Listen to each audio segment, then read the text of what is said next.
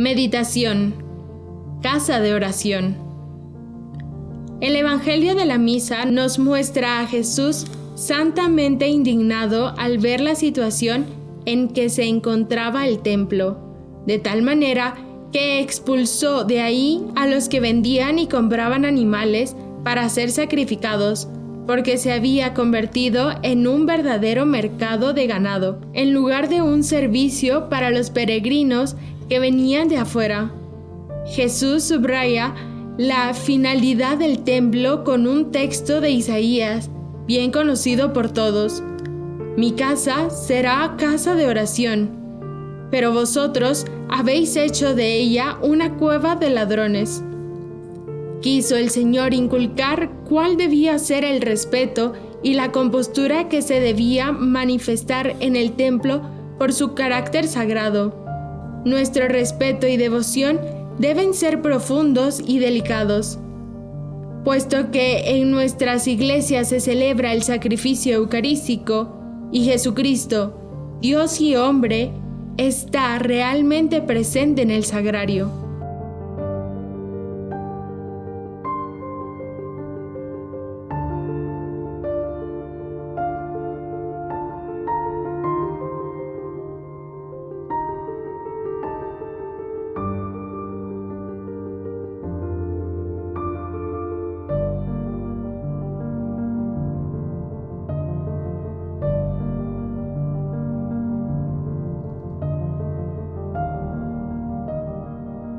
Mi casa será casa de oración.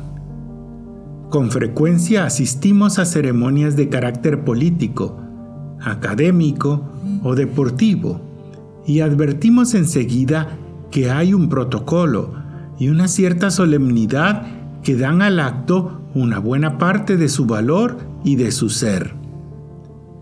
También entre las personas, el cariño se demuestra en pequeños detalles y atenciones.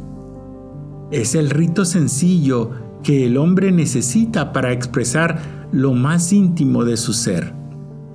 El hombre, que no es solo cuerpo ni solo alma, necesita también manifestar su fe en actos externos y sensibles que expresen bien lo que lleva en su corazón.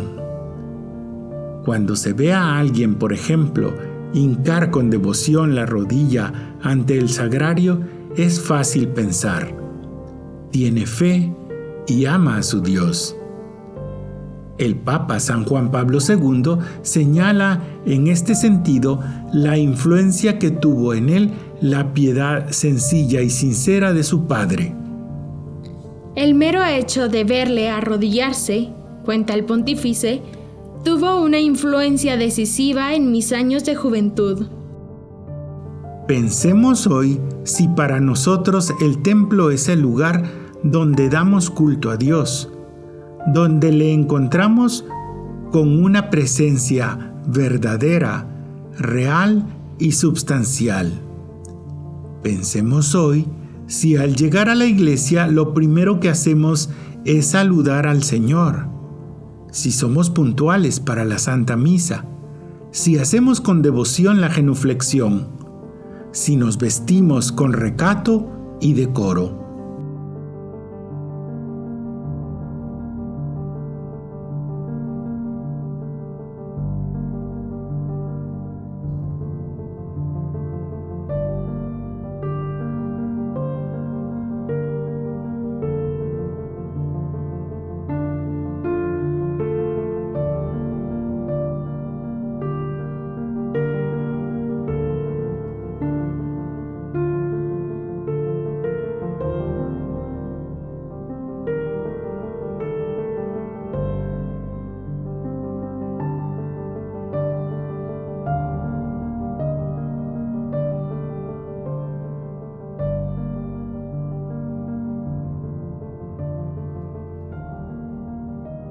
Hoy asistimos en muchos lugares a un ambiente de desacralización, basado en una concepción atea de la persona.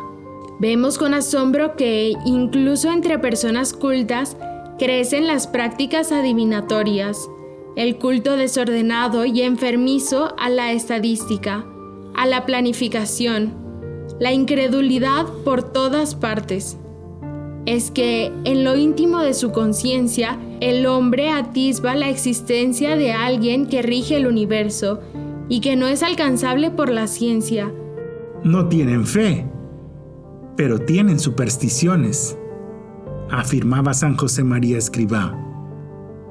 La Iglesia ha querido determinar muchos detalles y formas del culto, que son expresiones del honor debido a Dios y de un verdadero amor. Todos los fieles, sacerdotes y laicos, hemos de ser tan cuidadosos del culto y del honor divino que puedan con razón llamarse celosos más que amantes, para que imiten al mismo Jesucristo, de quien son estas palabras. El celo de tu casa me consume.